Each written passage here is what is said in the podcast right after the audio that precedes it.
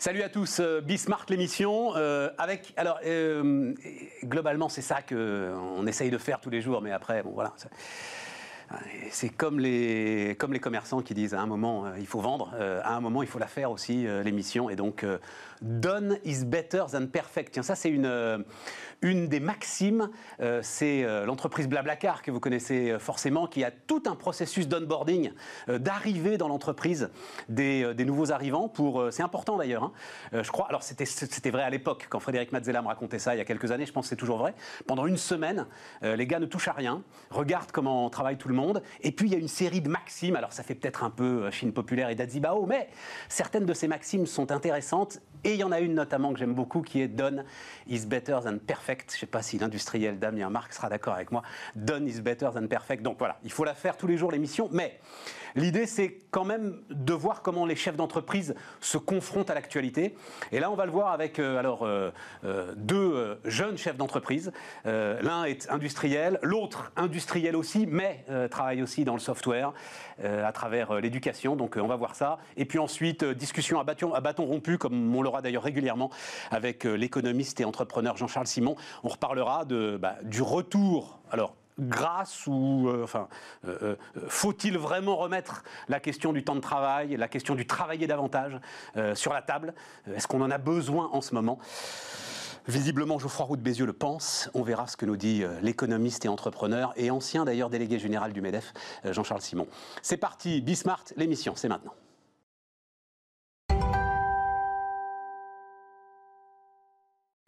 On démarre donc avec euh, Damien Marc. Bonjour Damien. Bonjour. président, président, oui, président hein, euh, de euh, JPB System. on dit un mot de ce que tu fais. D'ailleurs, j'ai découvert qu'il y a deux activités finalement. Mais la principale, l'historique de JPB System, c'est des écrous Ouais, le core business, c'est des écrous, des bouchons, des choses qui, vont être montées sur les moteurs d'avion et qui vont avoir la faculté de ne pas se démonter en vibration. C'est des éléments vissés sécurisés. C'est des écrous exceptionnels. J'ai noté le truc boulonnage pour l'aviation qui résiste aux vibrations. Non, mais il faut juste qu'on imagine. Enfin, il faut se rendre compte que ça, représente aussi les vibrations qui sont dans un moteur d'avion. C'est principalement dans les moteurs que principalement dans les moteurs. systèmes. Hein. Il y a des vibrations, il y a des sollicitations, il y a des, dilatations thermiques et le truc, ça véhicule quand même du fuel, euh, de l'huile qui, qui fait fonctionner le moteur. Et pour un simple écrou qui se démontrait ou se dévisserait légèrement et créerait une fuite, eh ben on pose l'avion on vide les passagers, on met tout un gros bazar. Et donc, effectivement, tout ça, des fois, ça tient qu'à un écrou. Et ta grande force, si euh, je me souviens bien, c'est qu'en fait, ils sont, une fois qu'ils sont boulonnés, on peut les dévisser et donc on peut en fait intervenir sur l'appareil beaucoup plus facilement qu'avec les anciens systèmes. C'est ça. Ils ont la faculté d'être montables et démontables sur la vie du moteur sans avoir d'opération à faire et réutilisables. Et malgré tout, quand on les monte naturellement, ils se bloquent. Quand on les démonte naturellement, ils se débloquent. Voilà. Et donc on évite une étape qui était à l'époque la mise en place d'un fil frein, qui était une opération longue et coûteuse, manuelle, et qu'on pouvait oublier de faire. Bon, euh, Damien, alors euh, commençons par le commencement. Euh, ce que tu as pu entendre là, ou pas d'ailleurs. Tiens, ça c'est une question qui m'intéresse.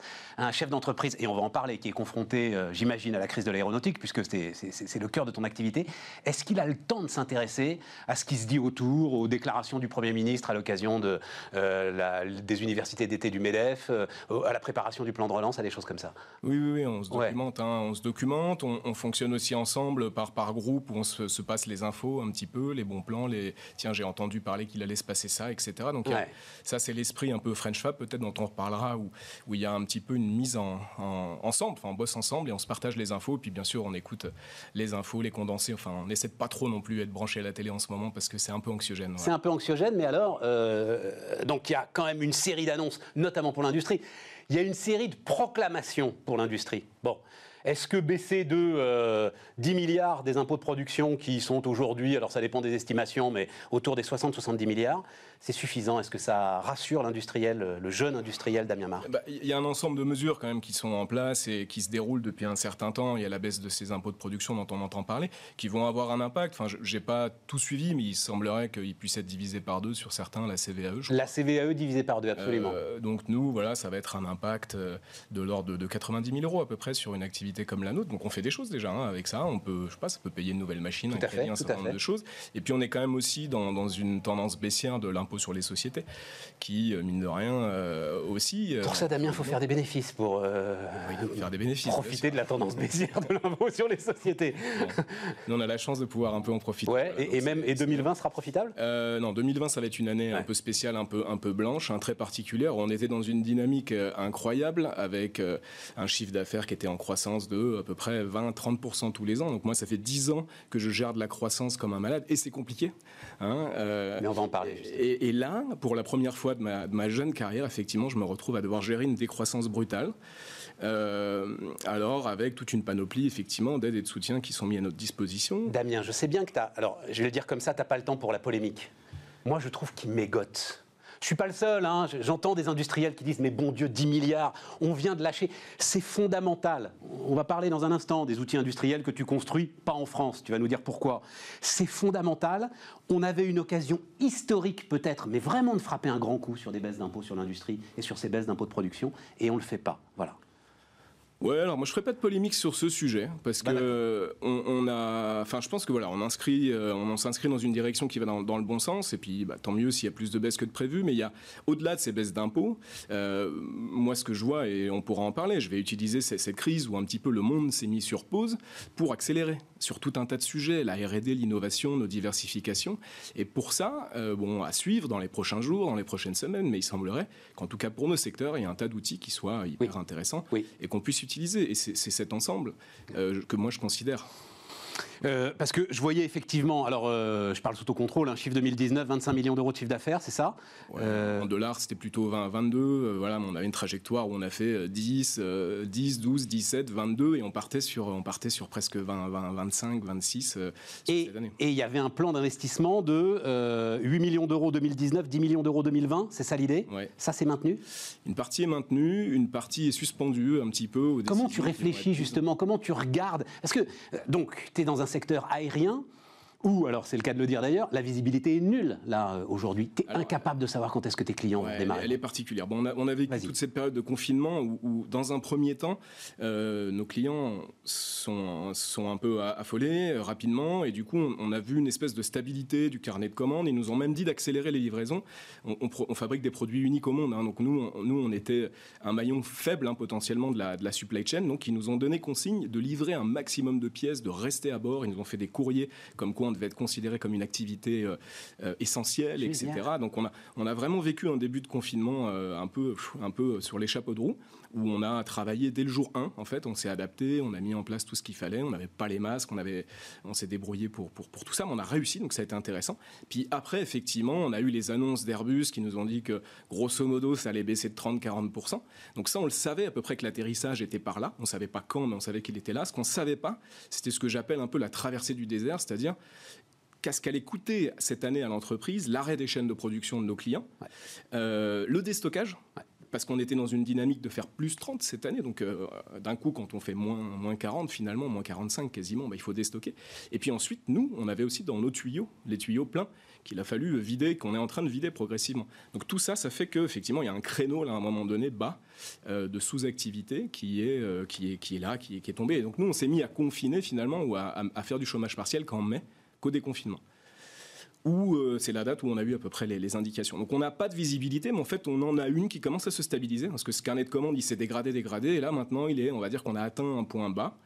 Euh, donc on voit, on a la chance par rapport à d'autres business de savoir à peu près, ah, grosso modo, où est-ce qu'on va. Donc ça, ça permet de planifier, à condition bien sûr que la situation soit, soit contenue et qu'on ne referme pas les frontières, on ne reconfine pas, etc. Oui, mais pour tes investissements, parce que le, manque de visibilité, il est aussi à long terme finalement sur le secteur de l'aérien. J'entends, je lis partout la fin des quadrilles réacteurs, euh, euh, les monocouloirs, qu'est-ce qui va rester euh, Est-ce que Boeing avec son pour le coup, le secteur, dans, son, dans, son, dans sa totalité, est sur un brouillard qui dépasse même, en fait, maintenant le, coronavirus, sur la façon dont on va utiliser. Non, tu... je pense qu'il y a une accélération des décisions qui étaient déjà faites. La 380, effectivement, ça fait la une des journaux quand on le pose au sol et qu'on l'arrête, mais c'était souvent mais c'était anticipé, planifié à, à un, deux ans, donc ça a joué le rôle d'accélérateur.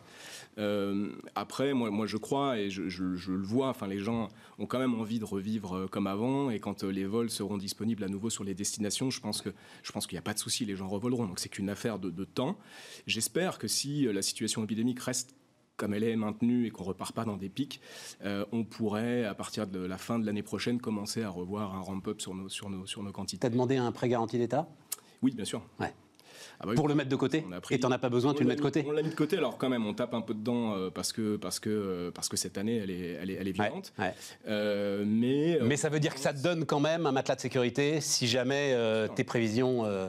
Bien, bien, sûr, aujourd'hui, on a un matelas de sécurité, on a mis ça en œuvre. Il y avait tout un tas de, de choses, de, de, de stratégies financières que j'avais volontairement pas mises en œuvre dans mon entreprise, qui était la mobilisation du poste client, des prêts à court terme, ce genre de choses. Donc on a activé également tout ça. Hein, on a activé un volant de dette important dont on ne touche pas, mais qui est disponible. J'ai un de tes confrères, je dirais pas qui, un, équipementier de rang 2, un gros équipementier de rang 2, qui euh, m'a dit, directeur financier, qui m'a dit, euh, en fait, le truc, c'est que le cash, il y en avait tellement qu'on n'y faisait plus attention. Et on a activé, comme tu le dis toi-même, il venait de l'automobile en plus. Mmh où ils connaissaient le cycle, ils connaissaient la crise, et ça les farait un peu la façon dont le secteur aéronautique et dont l'ensemble des industriels géraient en fait leur cash.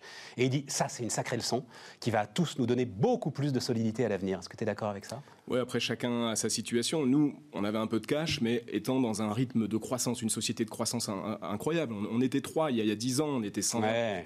on est toujours 120 d'ailleurs, on a licencié personne. Aujourd'hui, euh, forcément, la croissance et je t'en souhaite beaucoup pour ta chaîne, c'est très consommateur de cash. Voilà. Et donc, on, consommait quand même du cash. On, avait un, un, flow positif, etc. Tout va bien. Mais effectivement, ce PGE permet de dormir sur ses deux oreilles, se dire, bon, on a de quoi voir venir. Moi, je vois ça un peu comme un tunnel dont on va sortir. Et, euh, et voilà, c'est un petit peu la, la, torche qui éclaire ce tunnel et qui nous permet de, se dire qu'à la sortie, on va pouvoir euh, mettre les watts. Tu as prononcé le, très rapidement le mot de French Fab. Tu pas le coq bleu, là, et moi non plus d'ailleurs. Il va falloir que. Si, si, je l'ai. Ah, tu l'as. Attends, je vais. Tu on a le temps. Prends le temps, on a le temps, on a le temps de mettre, Le, pins du coq bleu de, la French Fab. Euh, Damien, et d'ailleurs, enfin. Euh, et je vais pas en mettre qu'un d'ailleurs. Je vais également mettre le coq rouge de la French Tech. Je t'expliquerai pourquoi.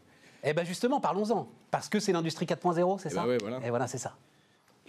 C'est-à-dire que tu es l'un de ceux qui euh, font le mieux. Alors qu'est-ce que j'ai lu? J'ai lu que tu es en train, je ne sais pas si c'est fait, si donc un boîtier euh, l'usine nouvelle, je rends hommage à l'usine nouvelle, c'est là que j'ai lu ça, appelle ça le Shazam de l'industrie, que tu mets sur n'importe quelle machine qui en écoute les vibrations et qui est capable de dire si la machine rencontre des difficultés ou pas. Oui, alors laisse-moi revenir un peu à la genèse de ce projet. En fait, il y, a deux ans, si tu veux, bon, moi, ma boîte, elle était pleine bourre, mais on était quand même monosecteur, monoproduit. Euh, on, le paye un peu aujourd'hui. Mais heureusement, il y a, deux ans, en fait, j'ai fait l'accélérateur BPI, euh, l'accélérateur national, qui a été pour moi un bon moment pour me poser, réfléchir sur la stratégie de la boîte. Et j'ai drafté une stratégie en 4-5 axes, euh, qui était pour moi des axes de disruption. C'est-à-dire, on garde le core business, d'accord, l'essence du moteur, on le développe. C'est-à-dire que j'ai structuré un réseau commercial beaucoup plus fort que, que celui qu'il était.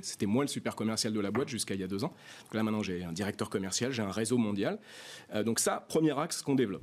Deuxième axe, on a décidé de rendre nos produits plus intelligents. Euh, donc on met des jauges, on met des, capteurs. Aujourd'hui, on a breveté, par exemple, une rondelle connectée euh, qui te permet, avec ton smartphone, d'approcher une connexion vissée et elle te dit si elle est bien vissée ou pas sans contact. Donc ça, tu vois, on va pouvoir imaginer, je sais pas, faire des... Bien sûr, dans l'aéronautique, ça trouve sa place, on a un premier client, mais aussi on va pouvoir imaginer faire des contrôles des parcs d'attractions avec un drone, par exemple, des, Incroyable, mais oui, bien sûr. Euh, des ponts, des choses comme ça. Donc ça, voilà, c'est JPB, deuxième axe stratégique qui va être, je pense, industrialisé l'année prochaine. Troisième axe, on a décidé de devenir des leaders dans l'impression 3D métallique, c'est-à-dire qu'on imprime du titane, on imprime de l'inconel. Alors pas comme tout le monde le fait, un petit peu, on a choisi une voie un peu plus disruptive qui va permettre d'imprimer en très grande quantité des petites pièces très complexes qui s'appellent le MBG, euh, Metal Binder Jet. Donc ça, c'est toujours ça. Il y a deux usines. Hein, euh. Ça c'est JPB. Alors ça, on l'aspect polonais parce que tu m'as dit qu'on fabrique en Pologne, c'est pas vrai. On fabrique en France et un peu en Pologne. Je t'expliquerai pourquoi. Rapidement alors. Et, troisième axe, quatrième axe, bon, on regarde un peu les croissances externes et cinquième axe disruptif. Et celui-là, c'est celui dont tu parlais. Dans cette croissance effrénée à la production, nous à un moment donné, on, on prend une barre de métal et on la transforme en une pièce mécanique que les clients nous achètent. Et j'ai été très vite limité par ma capacité à trouver des hommes pour fabriquer les pièces. Hein, il n'y en avait pas. C'est un peu moins vrai aujourd'hui. Euh, et surtout, on, est dans un business mondial. Hein. Nous, on fait 80% de notre chiffre d'affaires à l'export, même un peu plus. Et donc, il fallait qu'on soit compétitif au niveau mondial. Et donc, pour ça, on a mis une usine connectée en place, extrêmement moderne. On en a déjà parlé à l'époque sur tes émissions. Et, euh, et, voilà, on faisait partie, on va dire, des premiers fournisseurs PME à avoir une usine extrêmement moderne. Ça se démocratise un peu plus aujourd'hui, mais on a toujours, on va dire, un step d'avance.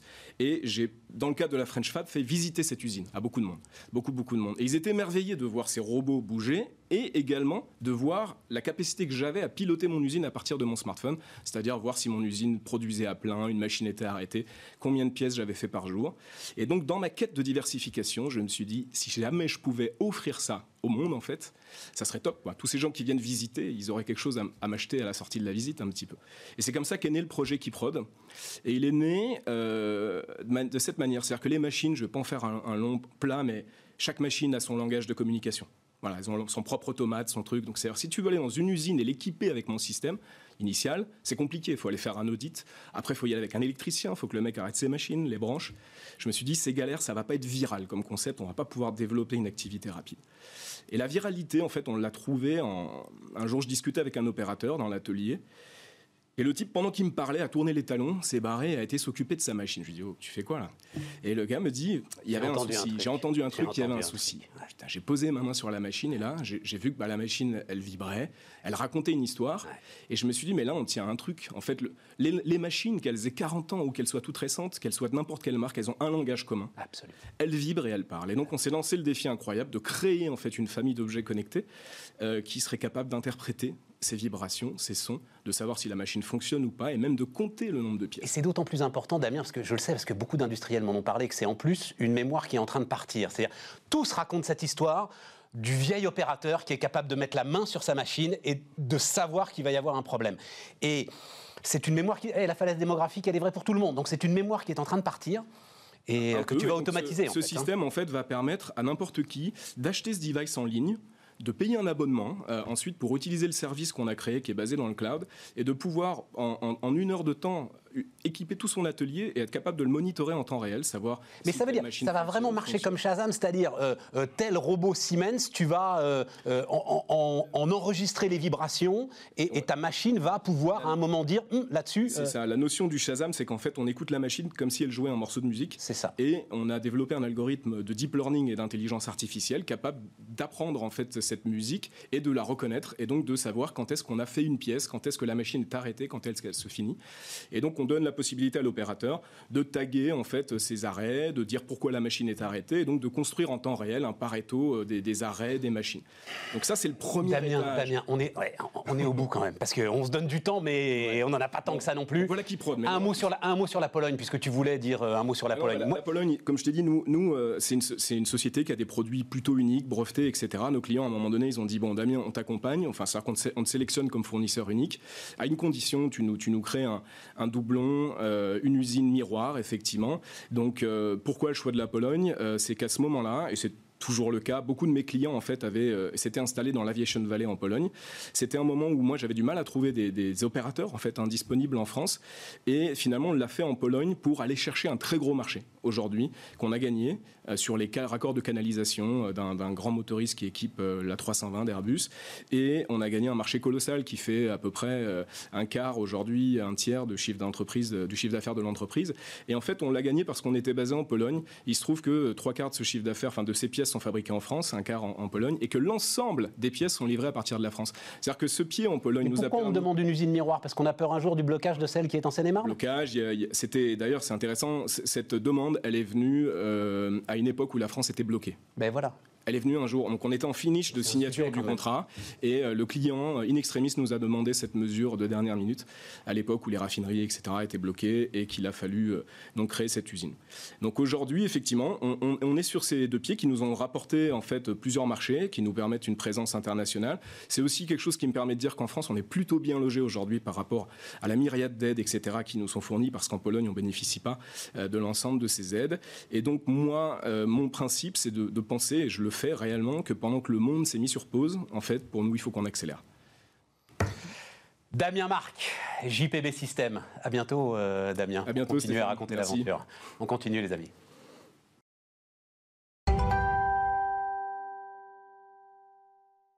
On repart, les amis, avec alors un autre entrepreneur. je pense que ce qu'a dit Damien. alors, Jean-Yves il est rattrapé d'une certaine manière par l'actualité. J'ai envie de dire ça, euh, Jean-Yves. Euh, il y a un moment hein, que tu as raison avant tout le monde. il y a, je regardais ça, euh, il y a 11 ans que, c'est ça, je me gourre pas, hein, il y a 11 ans que tu as dit, mais les gars, l'électronique grand public, c'est un problème si on n'en a plus du tout dans notre pays.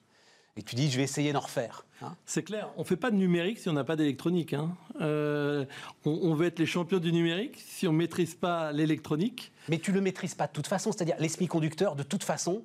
Euh, alors d'ailleurs, c'est toi qui m'as appris, et puis depuis, j'ai creusé un peu le sujet. Effectivement, ils viennent en grande partie des États-Unis. Exactement. D'où le problème qu'a Huawei aujourd'hui, parce que Huawei, tout Huawei qu'il est, il ne peut pas faire sans un certain nombre de spécialités américaines, c'est ça hein Attention, il y a des acteurs en Chine. Hein, euh, Mediatek, Rockchip, c'est des acteurs chinois. Hein. Oui, mais visiblement, il y a aux États-Unis et en Grande-Bretagne, avec l'histoire ARM, dont il va falloir qu'on parle d'ailleurs à un moment, des spécificités et des spécialités euh, sur lesquelles les Chinois ne sont pas encore, notamment sur le design de la puce. Hein, c'est ça que j'ai compris, l'architecture de la puce. C'est clair, mais attention, les Chinois, ils sont très rapides. Ils y seront. Hein. Il, y a, il, y a, il, y a, encore dix ans, on allait les voir en disant on veut faire ça, ça, ça. Euh, aujourd'hui, quand j'y retourne, ils me disent Vous avez pensé à faire comme ci ou comme ça? Ouais, c'est ça. C'est l'énorme changement. C'est ce que tu me disais déjà l'année dernière. C'est l'énorme changement. ils, sont, ils sont en avance de phase maintenant. Ils sont en avance de phase. Euh, donc, Jean-Yves, alors, Jean-Yves Epp, euh, vous connaissez sans doute l'aventure Cook, l'aventure You Know Why, Oprah Winfrey qui découvre la tablette avec les recettes de Jean-Yves Epp qui se met dans la cuisine, qui dit c'est absolument génial, etc. Voilà, je l'ai résumé très très vite. Là, ton sujet maintenant, c'est le scolaire.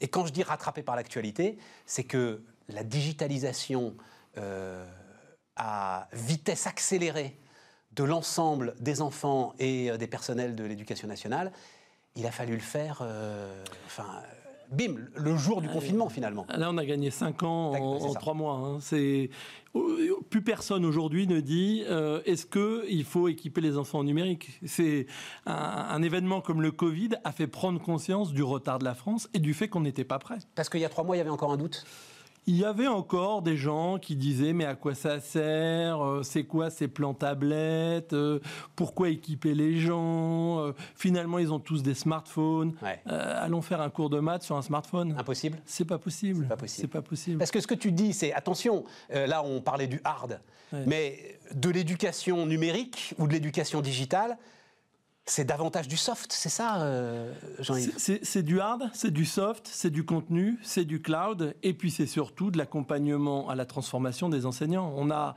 pratiquement un million d'enseignants en France. L'éducation nationale, si c'était une entreprise, elle serait dans le top 10 des entreprises mondiales. Je ne connais pas une entreprise mondiale. C'est Walmart. Euh, oui, Walmart. Walmart. est un peu plus gros, mais, mais je ne connais pas une entreprise mondiale qui transformerait le numérique dans l'entreprise sans faire de l'accompagnement au changement. C'est un peu ce qu'on a oublié en France. Et euh, sur le, le Covid, on n'était ni prêt en équipement, ni prêt dans l'accompagnement des profs. Donc ça a mis d'un coup la pression sur mais comment on fait si ça revient? Et donc? Qu'est-ce qui se passe en ce moment? Qu'est-ce que tu constates? Est-ce que c'est une prise de conscience? Est-ce que d'ores et déjà on t'appelle, on te demande Est-ce que vous avez des modules de formation pour les profs? Comment ça se passe? Alors, c'est une accélération incroyable. Quand je dis on a gagné 5 ans en 3 mois, c'est une réalité. C'est-à-dire que tous ceux qui posaient la question la posent plus. Euh, mais la question, c'est comment on s'y met maintenant. C'est-à-dire, c'est quoi le plan pour transformer ça? C'est-à-dire, on ne va pas apprendre aux profs en 15 jours à euh, transformer la pédagogie euh, via le numérique. ensuite, on s'est dit faussement pendant des années, mais les ménages sont occupés.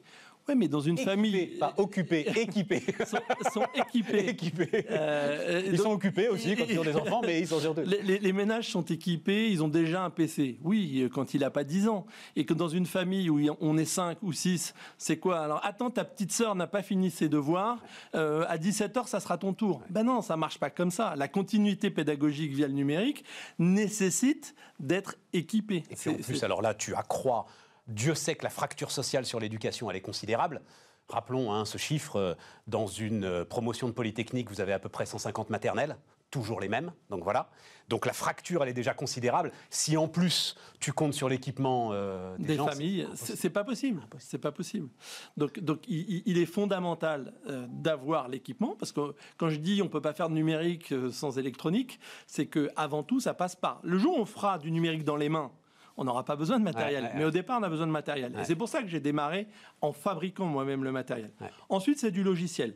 C'est du logiciel parce qu'il faut comprendre euh, comment fonctionne une classe, il faut comprendre quels sont les process entre un, prof et un élève, comment on échange des cours, comment on rend des devoirs. Enfin, il y a tout un tas de logiciels qui vont faciliter euh, la vie des enseignants, mais aussi de la collectivité qui va gérer le matériel. C'est ça, c'est-à-dire il faut, il faut en tirer profit et, en fait, c'est pas de l'éducation, et tu l'expliques très bien, ça c'est pas de l'éducation numérique ou digitale, c'est de l'éducation augmentée. Et surtout différenciée, Jean-Yves. Hein. Tout à fait. Alors, en fait, le numérique a permis des innovations pédagogiques majeures. La plus grosse, c'est la pédagogie différenciée, c'est-à-dire c'est prendre en compte que tous les enfants sont différents, que tous les enfants avancent à leur rythme et que le numérique permet d'adapter le rythme au niveau des enfants. Ça, c'est un changement majeur parce que ça veut dire qu'on va plus laisser de gamins sur le bord de la route, qu'on va être capable finalement d'adapter. Euh, d'ailleurs, suivant les matières, ils n'ont pas le même rythme. Hein. Un gosse peut être très bon en maths et très mauvais en français. Mais le numérique va permettre d'adapter ses cours. Euh, je te racontais euh, l'histoire d'un prof qui travaillait avec les enfants sur des enquêtes policières. Il donnait très peu d'indices à un gamin précoce le nombre normal d'indices à la moyenne de la classe et beaucoup d'indices aux enfants en difficulté. Le bénéfice, c'est qu'on garde le creuset social de la classe, tout le monde est ensemble, tout le monde bosse sur la même enquête, mais à la fin, pour arriver au résultat, on n'a pas finalement euh, les mêmes outils pour y arriver. c'est un des bénéfices, c'est cette pédagogie différenciée. Quand... Il y a, Jean-Yves, il y a un pays qui... Alors, me cite pas Singapour, hein, parce que mais c'est le numéro oui, oui, mais c'est tout petit. Il y a un pays de taille comparable qui soit en avance sur nous, qui soit engagé dans l'ensemble de ce que tu décris aujourd'hui? Alors, nous, on est très en retard, ne hein, faut pas se leurrer. On est 27e au classement PISA. Ah oui, on est très en retard sur les résultats, mais sur la digitalisation de, nos classes. On est très en retard. Les, pays d'Asie, et euh, tu veux un gros pays, la Chine. La Chine est très, très, très en avance euh, dans le numérique. D'une façon générale, les pays asiatiques et les pays d'Europe du Nord sont très en avance sur nous. Et je ne sais pas si le reflet de notre rang au classement PISA, c'est-à-dire 27e, est le reflet de notre rang euh, dans le numérique. on a besoin d'une vraie stratégie numérique éducative pour la France. Euh, c'est un marché dans le monde de 200 milliards, tu te rends compte?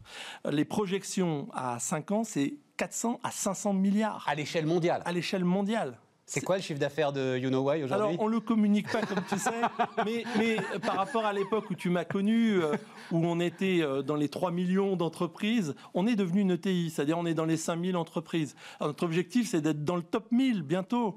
Euh, on travaille à cette échelle à faire que, et je te le disais quand on s'est connu il y, a, il y a 11 ans, comme tu le disais, il, faut qu'il y ait un acteur fort en Europe, capable d'apporter cette solution globale où on trouve le matériel, le logiciel, les contenus et le cloud. Parce que c'est un enjeu majeur. Qu'est-ce qu'on va faire des données euh, qui, sont l'or noir du 21e siècle? La... la data et le pétrole du 21e siècle, j'ai entendu ça pour la première fois il y a 15 ans. Il y a 15 ans, j'ai entendu mais, mais, personne ne sait toujours la raffiner. C'est le pétrole, mais pour l'essence, on ne sait toujours pas comment faire hein, pour si, si je rebondis sur mon exemple de tout à l'heure, quand on va être capable de comprendre là où le gamin est bon, par exemple, il a compris les triangles isocèles. On va lui faire faire euh, Pythagore derrière. C'est-à-dire qu'à travers sa façon de consommer l'éducation, sa façon de comprendre les savoirs, on va être capable de lui, lui faire son chemin à lui. par où il va passer. Et c'est-à-dire que le gamin qui sortira du bac, on sera sûr qu'il a topé tous les niveaux. Pas qu'il a un niveau moyen euh, et, et qu'il maîtrise pas tout, mais ce qu'il a réussi à faire, il sait le faire, c'est acquis. Et ça, ça veut dire qu'on maîtrise les données. Et les données dans l'éducation, c'est fondamental. Moi, je voudrais être sûr, Jean-Yves, que tout le monde est convaincu que dans l'éducation nationale, dans ce mammouth, comme disait l'autre, là, avec le, Claude Allègre. Hein, voilà, euh, avec les, effectifs de Walmart, tout le monde est convaincu de ce que tu nous dis là. J'en suis pas sûr. ah non, mais moi je suis sûr du contraire. Ah oui, ah bah, d'accord. Ah oui, oui, voilà. je suis sûr du contraire. Ah oui. On est en cas, encore dans, dans, dans, ces études où euh, tu as, euh, euh, on, va dire, les early adopters, comme on dit dans les matrices de Bain, qui, qui, qui ont, eux sont convaincus, sont des précurseurs, introduisent dans l'éducation. On a les early followers qui, qui commencent à arriver, mais la grande masse est à convaincre. Et pour ça, ça passe par une vraie conviction rue de Grenelle que euh, l'école doit changer.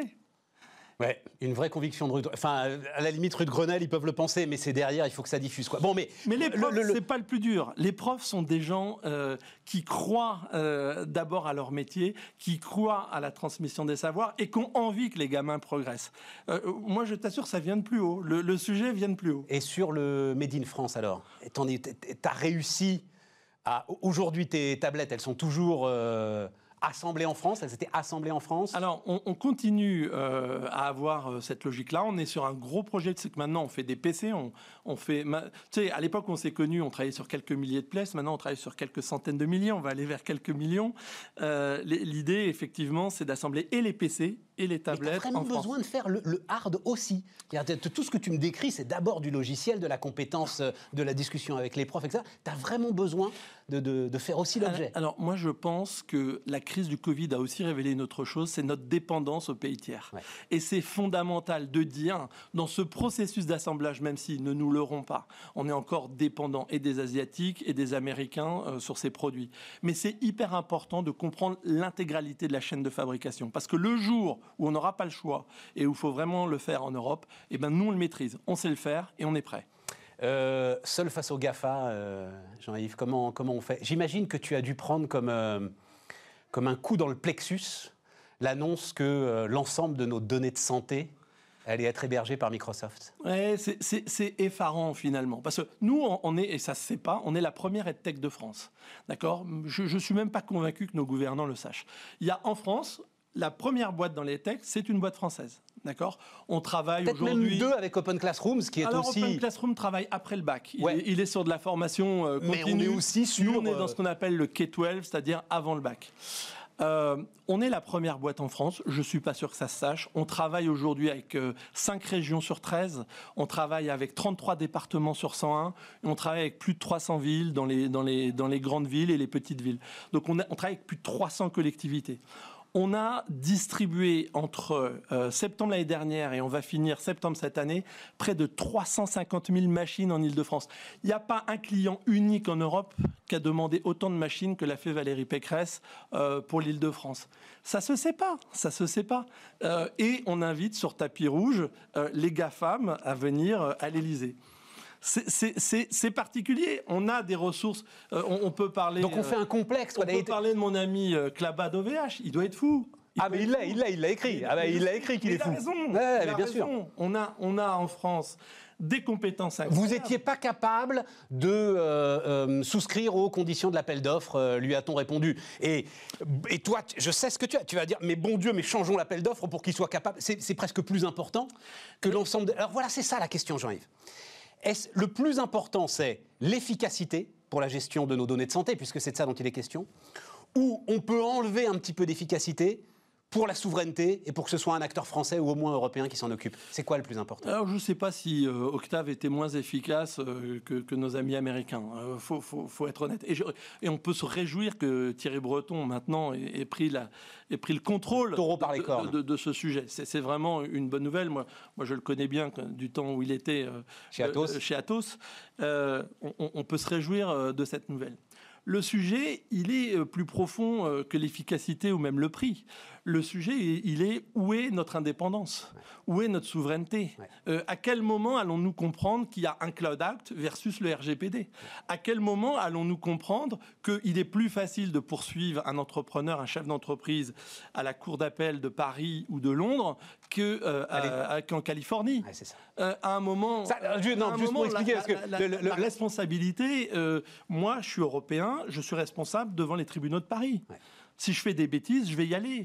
S'il y a une utilisation illégale des données des enfants, c'est euh, à Paris que ça va se juger, c'est pas à Cupertino. Sacramento. Non, c'est à Sacramento qu'il faut aller. Pourquoi Sacramento C'est le, c'est le, ah, le, grand tribunal de, la tech américaine. De la Californie. Voilà. Bon, Work in progress, hein, long is the road, comme disait Jean-Jacques Goldman. merci Jean-Yves. Merci Stéphane. À bientôt. Hein. À bientôt. On se tient au courant. dernière partie de Bismart, les amis, c'est tout de suite.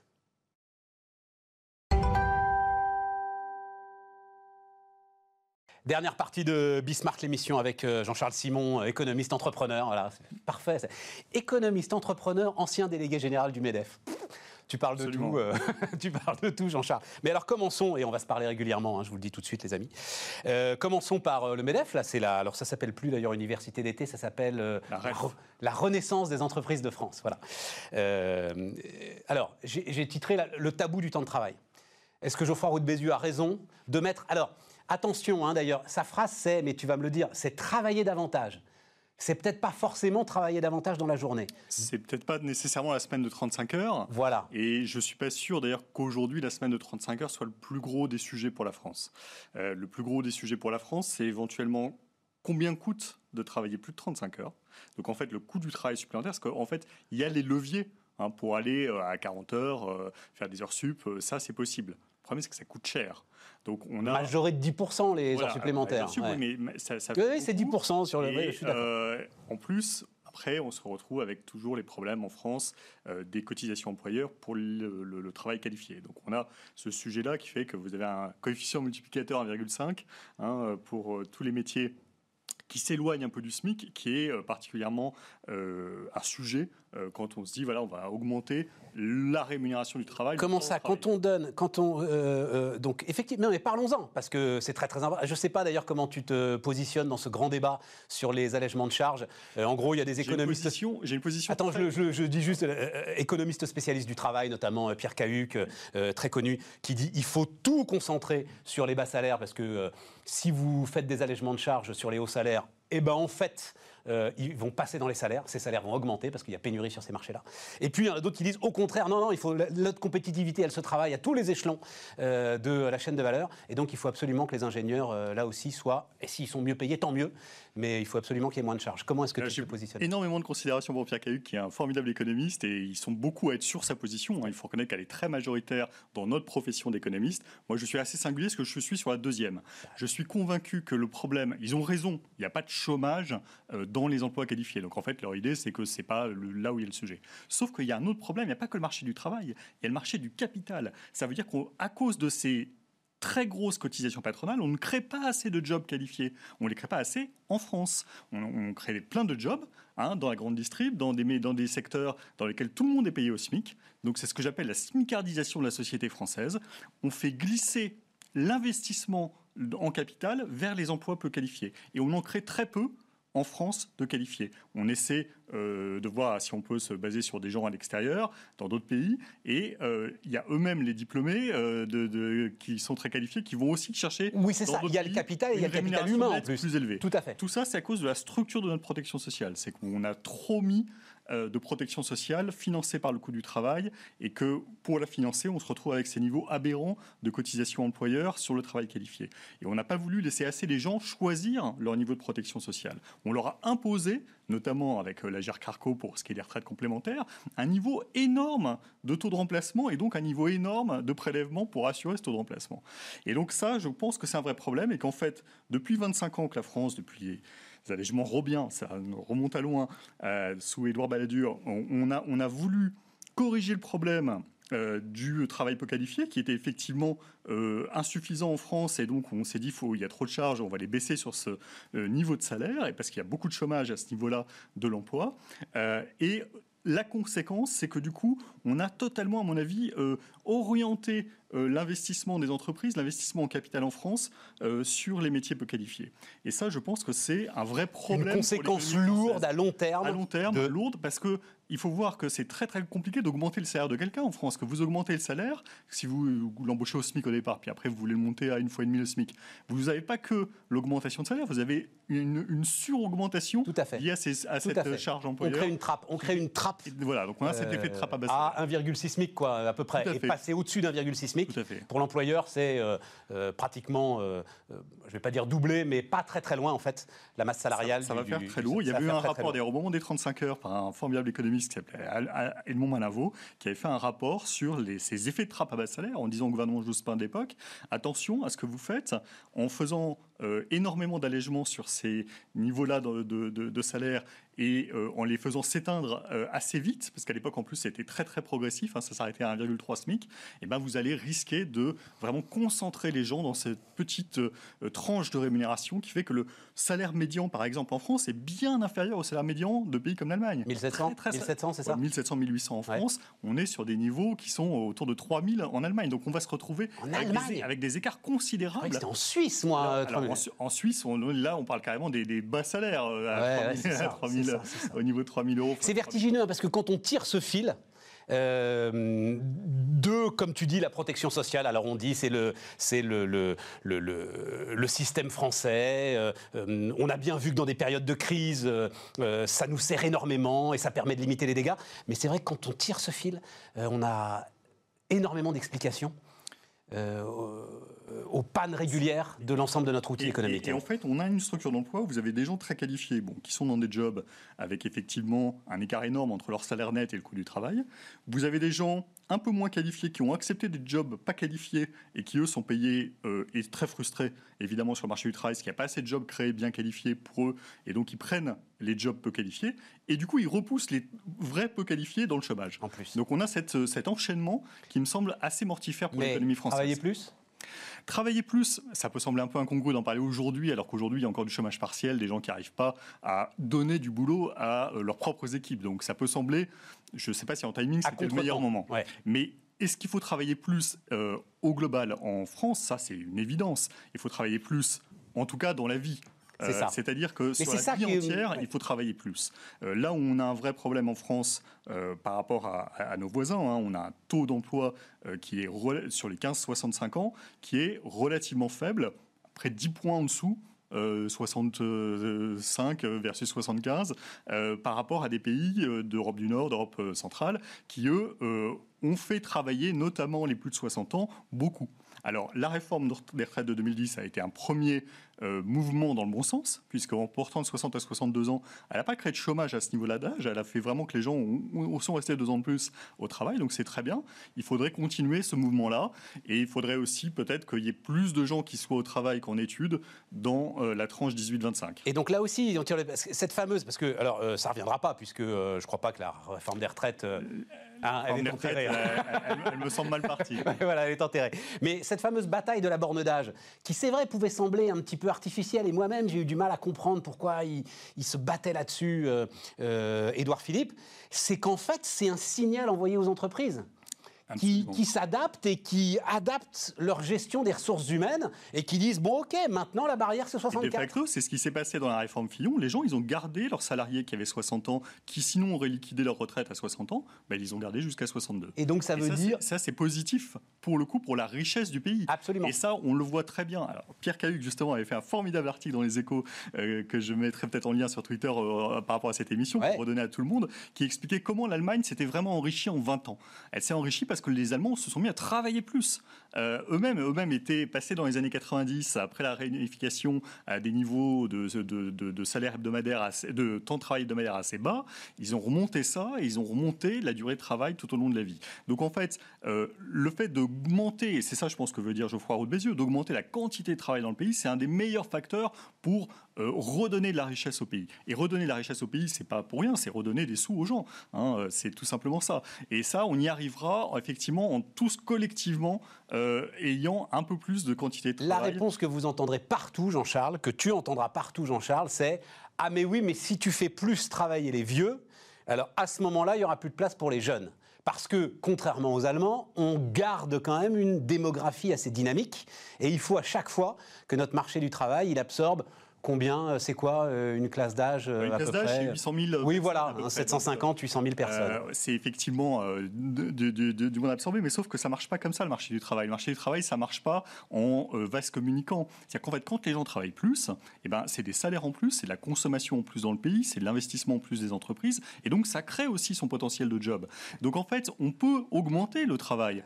on peut augmenter le travail globalement. C'est pas quelque chose qui va, si vous voulez, fonctionner Euh, cette histoire de gâteau, on a l'impression que c'est un truc figé et que si on prend une part, on en donne plus à l'un, l'autre en aura moins. mais non. On sait très bien que ça marche pas, euh, que ça marche pas comme ça euh, nulle part. Hein. Il, faut évidemment éviter quelques effets pervers qui peuvent exister. Si vous donnez vraiment une incitation à un moment donné, il y a des gens qui vont faire des arbitrages. Mais globalement, dans l'économie, ce sera positif d'avoir plus de gens qui travaillent. Et vraiment, quand vous voyez l'écart de PIB par habitant, parce qu'on l'oublie souvent celui-là, on parle du PIB, hein, mais le PIB par habitant, il est important parce que, comme tu le disais, on a une démographie importante plus importante que certains de nos voisins. Elle-même euh, a un rythme qui ralentit en termes de progression euh, de la population, mais on a un rythme plus élevé que d'autres. Et le PIB par habitant français, il s'est vraiment dégradé par rapport au PIB par habitant allemand. Et ça, c'est un problème sur la, bah, ce dont chacun peut espérer avoir comme part du gâteau ça te donne les gilets jaunes. Hein, euh, c'est rien d'autre. Ce que tu viens de dire en termes économiques, c'est rien d'autre que les gilets jaunes. Pourquoi j'ai mis tabou du temps de travail Pourquoi chaque fois le sujet il est épidermique? Geoffroy de Bézieux d'ailleurs, mais là je veux ton regard de délégué général du MEDEF, il fait un peu de politique, non? Parce que c'est un marqueur, j'ai l'impression. Il y en a plus beaucoup euh, des, marqueurs. Le temps de travail, ça reste qu'un marqueur très très fort entre. Alors on va plus dire maintenant la droite et la gauche parce que je sais plus trop ce que pense la droite euh, sur les sujets économiques, mais on va dire entre le camp de l'entreprise et euh, le camp libéral et puis le camp de la protection sociale et le camp syndical. Oui, oui, euh, il y a des gens qui sont convaincus, euh, notamment la CFDT, hein, euh, qui est la, grande force qui a entraîné la réduction du temps de travail en, 1998 et qui est toujours dans l'idée qu'il faut aller peut-être plus loin encore dans ce mouvement-là, et qui justement se bat aussi pour les carrières un peu longues.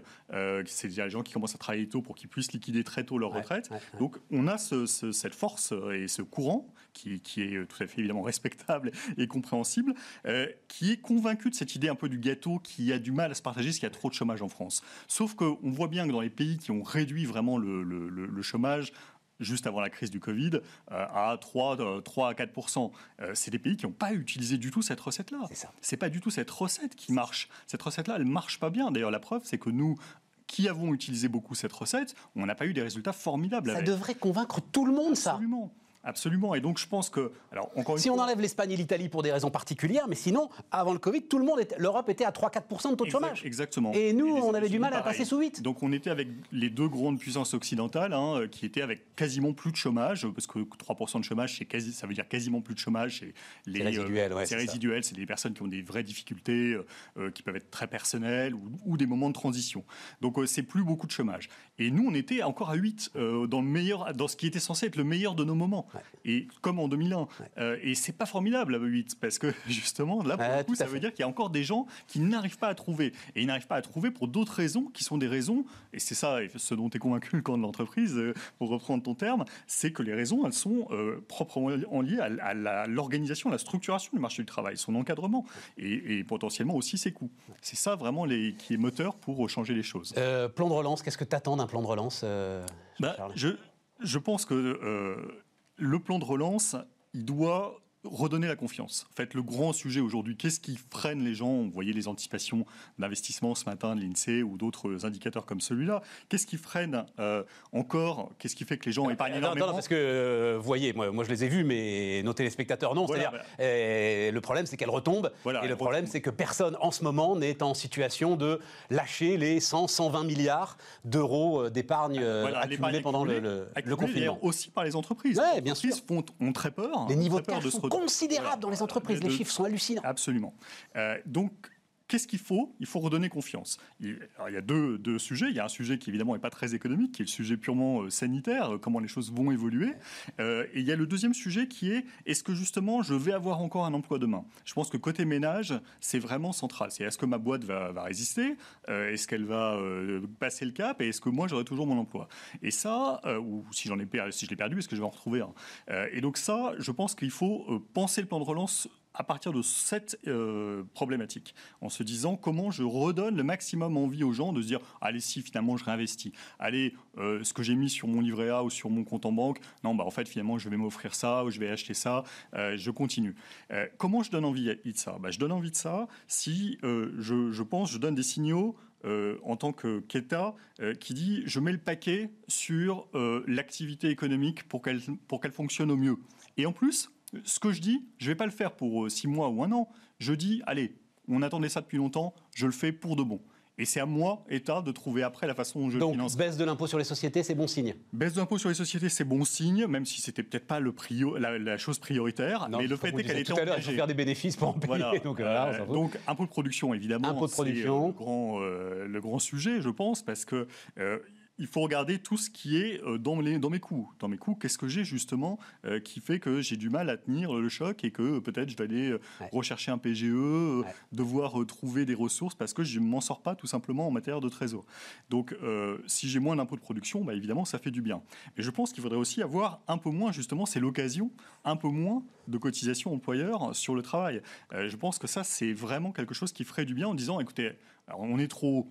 45-46% de cotisations patronales euh, et plus les 20% de cotisations salariales euh, sur le salaire brut, tout ça c'est Mais trop. pas peur là alors C'est parce que euh, trop. on le décrit. Je On va le plafonner par exemple, on, dirait, on plafonnerait. va être pédant deux secondes, ça s'appelle équivalence ricardienne. Quand on a lâché, quand on a lâché 150, 200, 250 milliards euh, et qu'on dit en plus on baisse les impôts, euh, Ricardo nous a dit ça peut tétaniser en fait euh, l'agent économique Absolument. consommateur qui se dit c'est pas possible, ça va pas marcher, donc je garde mon pognon parce qu'il va y avoir, ça va être une catastrophe. Ben, c'est pour ça qu'il faut trouver les, les mots et les solutions euh, pour dire ben, ça, ça ne sera pas de la hausse d'impôt derrière. Ouais. Euh, il n'y aura pas de hausse d'impôt derrière et il n'y aura pas non plus d'endettement infini qui, a priori, euh, se transformera un jour en hausse d'impôt.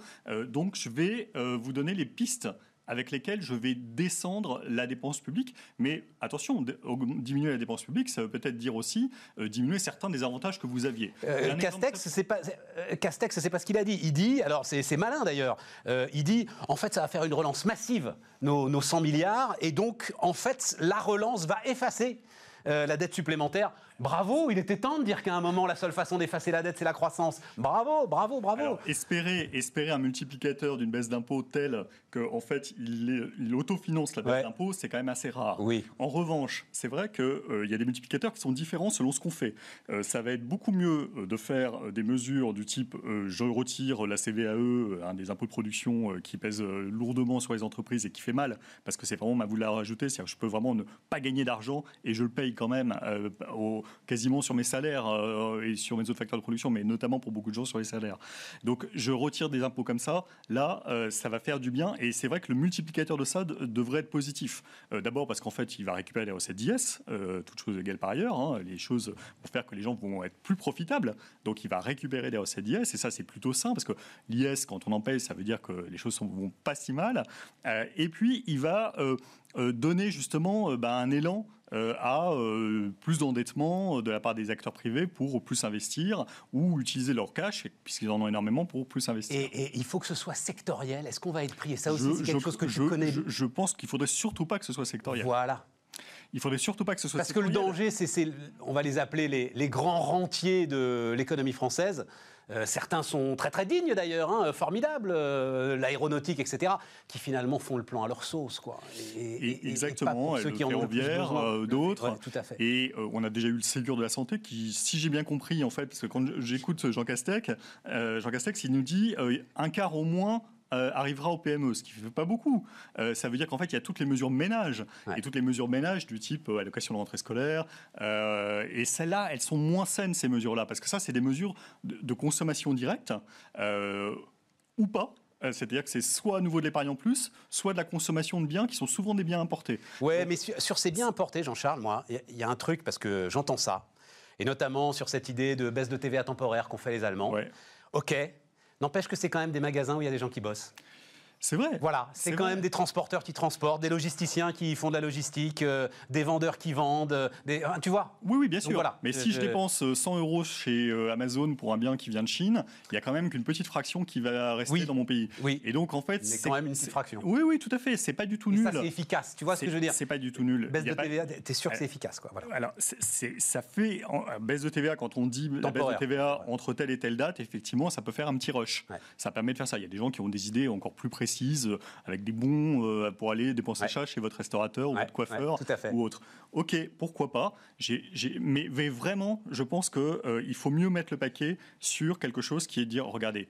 Franchement, on met le paquet pour que l'entreprise en France, elle soit vraiment allégée. Elle soit vraiment allégée et que donc elle ait envie d'embaucher, déjà de garder ses emplois et, si elle est dans une bonne, situation, embaucher et investir. C'est ça qui compte le plus. Parce que finalement, à la fin, c'est ça qui va être déterminant pour les gens. Si vous leur donnez des sous, mais qu'en fait, ils se disent euh, je vais perdre mon emploi parce que mon entreprise, elle va mal, ils vont pas consommer, ils vont encore plus épargner. Et ils épargnent d'autant plus que les taux sont à zéro. Donc euh, quand euh, l'épargne ne rapporte plus rien, on épargne encore plus. Et on prend pas de risque. Et on prend pas, de, risque. Prend pas de risque. On prend, pas de risque. c'est l'un de tes métiers. C'est compte à vue, euh, même, si, même si là, il semble que pendant le confinement, il y a eu un espèce de sursaut, euh, qu'un certain nombre de concitoyens, bravo à vous d'ailleurs, voyant les marchés euh, complètement effondrés, se sont dit finalement c'est pas la fin du monde. Et donc j'achète au son du canon, ce qui est une grande règle d'investisseur. C'était sûrement la bonne chose à faire. C'est-à-dire qu'à 3008, 3009, quand le CAC est tombé très très violemment qu'avec tous les autres marchés, c'était les bons niveaux d'entrée si vous aviez 30 ans, là, si vous avez 30 ans, là, c'est, oui, oui, il fallait faire tapis à ce moment-là. Euh, dernier point, euh, Jean-Charles, parce que euh, je vois, bah, notamment à travers ton compte Twitter, que tu es très soucieux de. Alors, c'est vrai que c'est un sujet. Mais justement, c'est la question que je te pose. Pour moi, ce n'est pas un sujet économique ce qu'on va appeler alors, la sauvagerie ou les incivilités, enfin bon, tout ce qui se développe en ce moment dans le, le débat public autour de la violence. C'est un sujet économique, ça, euh, Jean-Charles? Oui, sécurité et justice, ce sont des biens publics euh, premiers. Euh, c'est pour certains, je n'en suis pas, je n'ai pas cette, cette radicalité, c'est même les seules justifications d'un État. C'est-à-dire que c'est vraiment de manière fondamentale ce que doit apporter l'État. Vous êtes en sécurité, vous comme personne, vos biens, et s'il y a un conflit, il est réglé rapidement, il est traité rapidement dans de bonnes conditions avec des professionnels de bonne qualité. Donc sécurité et justice, ce sont des biens publics essentiels et ça apporte vraiment euh, de la croissance. J'en suis absolument convaincu. Donc ça a aussi une incidence économique. Par ailleurs, ça a d'autres problématiques euh, morales, éthiques majeures. Mais économiquement, c'est important. C'est important. Et d'ailleurs, vous le voyez bien que le drame de quartier euh, qui euh, sont gangrénés par la violence, c'est que c'est presque impossible d'y développer une activité économique. Alors qu'il faudrait le faire. Moi qui suis un grand partisan, par exemple, de la légalisation du cannabis, je suis convaincu que si on adoptait cette mesure qui changerait énormément de choses dans le pays, euh, eh bien, vous auriez, vous auriez, vous auriez des commerces qui se développeraient à la place de gens qui aujourd'hui sont des délinquants. Et donc, ils n'auraient plus besoin d'être avec leur Kalachnikov et leurs autres matériels absolument terribles. Ils n'auraient plus besoin de se faire des règlements de compte. Ils feraient des offres promotionnelles à la place. Ce serait quand même, ce serait quand même formidable. Ce serait quand même formidable. Mais ça, pour ça, il faut retirer de la violence. Il faut que la police, elle n'ait pas à se concentrer justement sur trop de choses. Et, on le voit dans les États américains qui sont passés à la légalisation. Le fait de passer à la légalisation, ça fait que la police et la justice se concentrent sur l'essentiel et non plus sur quelque chose qui est relativement mineur. Parce que la dangerosité, je suis absolument pas du tout, je suis ni un consommateur ni un, apôtre du cannabis. Loin de là. C'est dangereux. Mais c'est dangereux comme l'alcool est dangereux, comme d'autres consommations sont dangereuses. Et donc, je suis convaincu que euh, si on concentrer euh, police et justice sur ce qui est vraiment grave et qu'on qu'on laissait le reste se traiter par le marché avec un encadrement, hein, euh, interdiction de vente mineure, euh, des conditions de qualité. L'alcool, quoi. Voilà, exactement. Bah, tout ça fonctionnerait. Pas de et pub, pas de 4 par 3, quoi que ce serait pas mal quand même. les 4 par 3 derrière les bus, là. L'activité, quand vous voyez ce qu'étaient les, les, les, cités construites dans les années 50, 60, 70, à quoi elles ressemblaient à l'époque? Les commerces qu'il y avait, et aujourd'hui, vous y retournez, vous regardez les commerces qu'il y a. C'est terrible. Mais bien sûr. C'est terrible. Et ça, ça veut dire que vous ne créez plus d'emplois. Et, moi, tout au, long, tout au long de ma carrière, commencée euh, fin des années 80, début des années 90, j'ai vu toutes les zones franches se développer et en fait s'effondrer les unes derrière les autres parce que tu as parfaitement raison.